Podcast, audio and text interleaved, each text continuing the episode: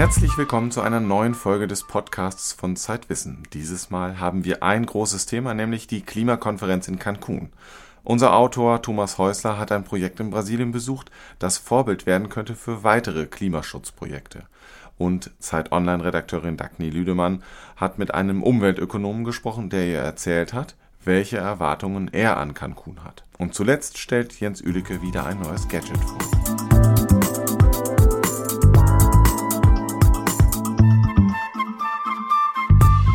Das Fiasko der Klimakonferenz von Kopenhagen hat die Erwartungen für die diesjährigen Verhandlungen in Cancun stark gedämpft.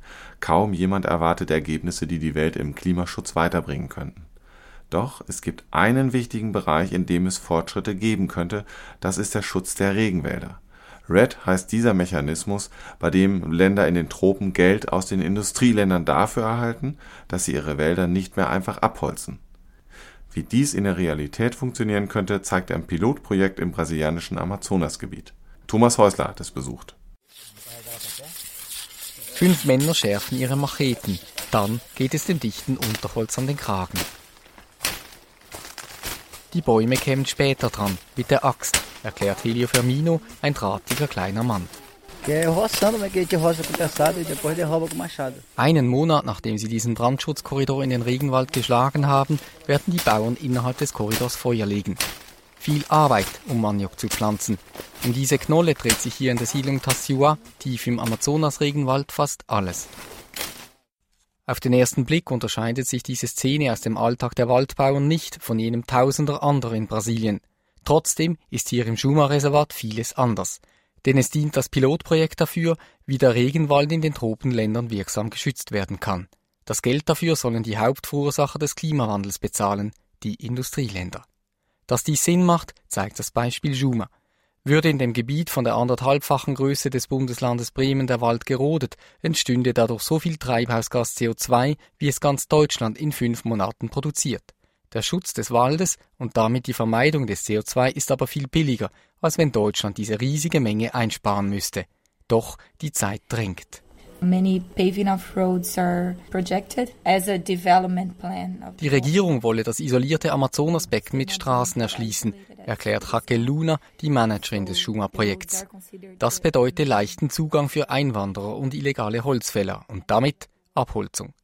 Wissenschaftler haben berechnet, dass das Schuma-Gebiet bis 2050 zu 60 Prozent abgeholzt würde, falls die geplanten Straßen gebaut würden und nichts zum Schutz des Waldes unternommen wird. Sie hätten Angst vor den aggressiven Einwanderern aus dem dicht besiedelten Süden, sagt der Waldbauer Manuel Gadro. Manche gelangten bereits über die Flüsse hierher und bedrängten die Einheimischen. Deshalb verlangten die Bewohner des Schuma-Waldes, dass ihr Gebiet als Reservat geschützt wird. Einfach ein Reservat auszurufen helfe aber nicht, sagt Projektmanagerin Luna. In Brasilien bestünden viele Schutzgebiete nur auf dem Papier. Man müsse vielmehr den Bewohnern helfen, ihren Wald zu schützen. Dies tut das Schuma-Pilotprojekt. Finanziert wird es von der Hotelkette Marriott, die damit einen Teil ihres CO2-Ausstoßes kompensieren will. Vor Projektbeginn hätten manche Einheimische mit illegalen Holzfällern zusammengearbeitet, sagt Manuel Duarte. Aber was solle man machen, fragt der Familienvater, wenn ein Kind krank sei und man kein Geld habe. Wenn die Bewohner ihren Wald rodeten, sagt Projektleiterin Raquel Luna, habe das nichts mit Dummheit zu tun. Es mache Sinn, Bäume zu fällen, wenn man das Geld fürs Überleben brauche. Diese wirtschaftliche Logik soll das Projekt nun umdrehen. Der Wald soll für die Bewohner fortan mehr wert sein, wenn er stehen bleibt, als wenn sie ihn fällen. Um dies zu erreichen, erhalten die rund 350 Familien im Schuma-Reservat pro Jahr zusammen 100.000 Euro. Gemeinschaftlich entscheiden sie, wie sie das Geld einsetzen wollen. Sie würden neben Maniok gerne Gemüse anbauen, erzählt Manuel Cadro. Dieses könnte man im nächsten größeren Ort gut verkaufen. Aber das Schuma-Reservat ist so abgelegen, dass der Transport dahin mit den Motorkanus der Bauern viel zu lange dauert. Darum haben sie mit dem Gemeinschaftsgeld ein schnelleres Boot gekauft. Ein wichtiger Teil des Geldes fließt in drei neue Schulen. Bisher gab es im Schuma-Gebiet Unterricht nur bis zur vierten Klasse, nun geht er bis zur achten. Dieses neue Angebot ist so populär, dass auch viele Erwachsene wieder die Schulbank drücken. Man lerne in der Schule viel für den Alltag, sagt der 27-jährige Antonio Duarte. Zum Beispiel, wie man Maniok anbauen könne, ohne das alte überwucherte Feld mit Feuer zu roden, was schonender ist für Wald und Böden. Gegen die Gefahr, die dem Schumerwald von außen, von illegalen Holzfällern und Siedlern droht, hilft dies allerdings nur bedingt. Alô, Kilometer 80, alguém na escuta? É Boa Frente chamando. Luna ruft über Funk den neuen Sicherheitsposten, den die Umweltpolizei errichtet hat. Alô, alguém do Kilometer 80 na escuta? Aqui é Boa Frente chamando. Nur die Polizei kann Eindringlinge stoppen, doch bisher hat sie es oft nicht getan. Dank des Projektes hat die Polizei nun vertraglich zugesichert, dass sie im Notfall tatsächlich erscheint. Einmal war dies bereits nötig, als ein Holzfällerboot ins Reservat eindrang. Trotzdem sei der Kampf um den Schumerwald noch nicht gewonnen, sagt Raquel Luna. Die Holzfäller fürchteten nichts und niemanden und sie hätten auch schon Mitarbeiter des Projekts bedroht. Es wird also noch viel Mut, Schweiß und Anstrengungen brauchen, damit der Schuma-Regenwald überleben wird. Das Pilotprojekt gilt aber bereits jetzt als Vorbild. Dies bezeugen zahlreiche Besucher aus dem Ausland. Und so könnte das Schumer-Projekt bald Schule machen in den Regenwäldern dieser Welt.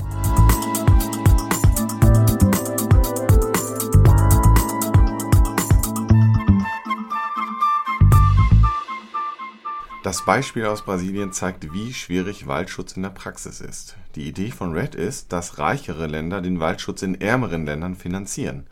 Aber können 190 Staaten mit den unterschiedlichsten Interessen auf einem Klimagipfel in so einer komplexen Frage zu einer Einigung kommen? Funktioniert das?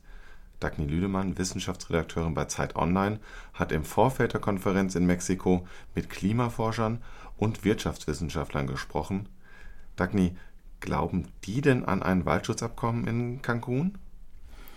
Naja, also tatsächlich waren die Gespräche zum Waldschutz in Kopenhagen ja schon recht weit gekommen. Und die Chancen, dass es da zu einer Einigung kommt, die stehen eigentlich recht gut. Ähm, das sieht auch Raimund Schwarze so, der arbeitet am Climate Service Center in Hamburg und ist Klimaökonom. Also ich erwarte, dass wir tatsächlich zu Beschlüssen in Cancun kommen, in der RED bzw. RED Plus, um es ganz genau zu sagen, Frage kommen. Äh, es gab auch äh, konkrete Sondertöpfe für diesen Bereich. Eine der Forderungen wird sein, diese Mittel beschleunigt fließen zu lassen, weil es sind nur sehr wenige Mittel geflossen, von denen die zugesagt wurden.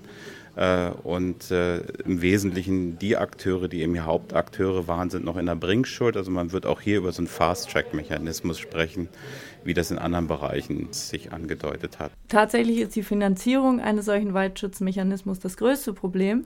Experten streiten derzeit darüber, wie man das umsetzen könnte. Eine Regelung wäre, den Waldschutz in Form von Zertifikaten in den Emissionshandel aufzunehmen. Das würde bedeuten, dass reiche Länder Zertifikate kaufen können, mit denen sie Waldschutzprojekte in ärmeren Ländern unterstützen. Allerdings sind manche Experten gegen diese Regelung, weil diese Zertifikate den Emissionshandelmarkt überschwemmen könnten und die Preise für diese Zertifikate könnten fallen. Deshalb ist Europa zum Beispiel gegen eine solche Lösung. Eine Alternative wäre ein Fonds, in den die reichen Länder einzahlen. Aber auch das ist schwierig, denn die Vergangenheit hat gezeigt, dass viele, viele Länder ihre Versprechen nicht einhalten. So haben zum Beispiel in Kopenhagen viele Länder schon Zusagen gemacht und haben mehrere Millionen versprochen. Aber bisher haben nur Norwegen, Dänemark und Spanien bezahlt und auch Deutschland hat sein Versprechen nicht gehalten. Vorausgesetzt, die Staaten finden tatsächlich eine Lösung und einigen sich auf eine verbindliche Regelung zum Waldschutz. Welchen Anteil hätte das an der globalen Bekämpfung des Klimawandels? Immerhin 20 Prozent der Emissionen, die global jedes Jahr ausgestoßen werden an Treibhausgasen, stammen aus zerstörten Wäldern. Das jedenfalls schätzen Wissenschaftler. Aber bei dem Waldschutz geht es natürlich nicht nur um den Klimaschutz. Wälder sind zum Beispiel einzigartige Ökosysteme, die viele bedrohte Arten beherbergen. Und die Urwälder zum Beispiel, um die es hier geht, die haben sich über Jahrmillionen auf der Erde entwickelt und die können auch nicht einfach in dieser Form in kurzer Zeit wieder aufgeforstet werden. Und außerdem sind Wälder die Heimat indigener Völker, die eben von diesem Wald auch leben. Auch Klimaökonom Raimund Schwarze warnt deshalb davor, Wälder als reine Kohlenstoffspeicher anzusehen. Waldschutz muss in sich ruhen. Er darf nicht ausschließlich aus dem Klimaschutz begründet sein. Das ist ein wichtiger Grundsatz. Also Wald ist keine Kohlenstoffplantage. Auch das wäre eine Monokultur, die wir nicht wollen. Ob das Palmöl als Erneuerbare ist oder ein reines Einzäunen äh, von maximaler Kohlenstoffbindung, sozusagen CCS im Wald, kann nicht das Ziel äh, einer sinnvollen Waldschutzpolitik sein. Ein Abkommen zum Waldschutz wäre nach Auffassung der meisten Wissenschaftler allerdings nur ein Teilerfolg in Cancun. Denn es ist natürlich so, dass so ein Waldschutzabkommen nicht die Maßnahmen ersetzt, über die ansonsten noch in Cancun diskutiert wird. Und es macht eben nur einen Teil aus beim Klimaschutz. Einige Wissenschaftler sind sogar der Meinung, man sollte den, äh, den Waldschutz ganz herausnehmen aus dieser ganzen Klimaschutzdebatte. Ah, warum das? Sie fürchten, dass RED zu einem reinen Wirtschaftsfaktor verkommt in dem Emissionshandel. Und das würde die anderen Bedürfnisse, die der Waldschutz sozusagen hat, in den Hintergrund treten lassen. Und es wäre eben ein reiner Wirtschaftsfaktor für die Schwellenländer und Entwicklungsstaaten, ihren Wald zu schützen. Ähnlich ist es zum Beispiel mit Biotreibstoffen, über die ja viel diskutiert wurde. Anfänglich wurden sie als sehr umweltfreundliche Treibstoffe diskutiert, wie ich zum Beispiel noch, ja. hm. Mais, zum Beispiel Ja. Soja, Raps. Und jetzt ist es so, dass man festgestellt hat, dass, dass durch diesen hohen Bedarf an diesen Treibstoffen Mhm. Wälder abgeholzt werden Mhm. und dass die Nahrungsmittelpreise gestiegen sind. Und das hatte natürlich sehr negative Folgen, einerseits für Entwicklungsländer, aber auch für die Umwelt.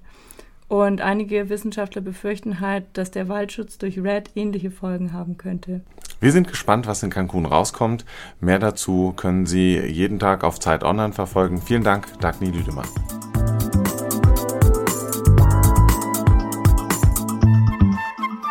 So, und jetzt kommt hier gerade Jens Ülicke reingefahren mit einem Gerät, das sieht aus wie eine Mischung aus Rollator und Roller. Ja, hallo Jan, hallo. Ähm, Jens, was ist das denn, worauf Ja, du da also- gerade fährst? kein Rollator und kein Roller, das ist ein äh, ja, persönliches Mobilitätsdevice, äh, so ähnlich äh, nennt man das in Herstellerkreisen. Aber Eigentlich ist es was? ja, ist schwer zu beschreiben. Ist halt Sieht ein bisschen aus wie ein Segway für Arme, muss man sagen. Das ist ein bisschen böse, aber im Prinzip stimmt es. Segway, äh, wer das nicht kennt, das ist ein ähm, Gerät, mit dem man sich fortbewegen kann, mit zwei Rädern. Man stellt sich da drauf wie auf eine Rollerfläche und ähm, die Fläche wird automatisch ausbalanciert. Das ist im Prinzip das Geheimnis vom Segway. Und hier ist es ähnlich. Man hält sich oben mit den Händen an äh, einem Lenker fest, kann mit einem kleinen Joystick rechts und links sich bewegen. Aber man steht halt nicht auf vier Rädern, sondern nur auf zwei. Und wenn ich vorwärts möchte, lehne ich mich einfach nach vorne. Das sieht zwar wirklich sehr elegant aus, wie du hier durch die Gegend fährst mit deinem äh, Segway für Arme, nicht böse gemeint, aber es sieht auch so aus, als ob man damit nicht unbedingt im Straßenverkehr fahren möchte. Ja, also das Ding hat relativ kleine Räder. Über den Bordstein kann man damit sicher nicht fahren. Es ist eher so für Innenräume oder für lange asphaltierte Strecken gedacht. Das funktioniert super. Man kommt damit ähm, acht Kilometer weit immerhin mit einer Batterieladung. Da steckt Mein ein, Lieber. ja, steckt ein Akku. Ähm, leider kein äh, Lithium-Ionen-Akku, sondern ähm, ein anderer älterer Bauart. Äh, und das sorgt halt dafür, dass man da lange laden muss und dass man ähm, auch nicht so richtig weit kommt damit. Aber auf jeden Fall können wir damit jetzt gleich mal zur Kantine fahren, oder?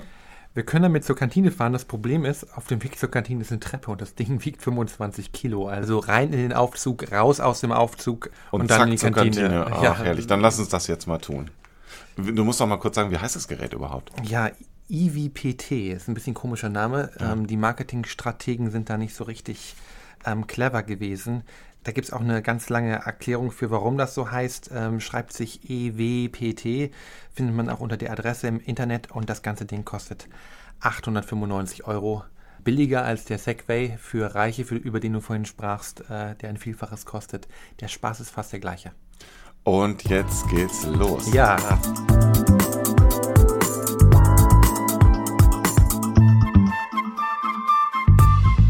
Das war ja mal wieder der Zeitwissen Podcast. Mehr von Zeitwissen bekommen Sie im Internet bei Zeit Online, auf unserer Facebook-Seite und natürlich am Kiosk.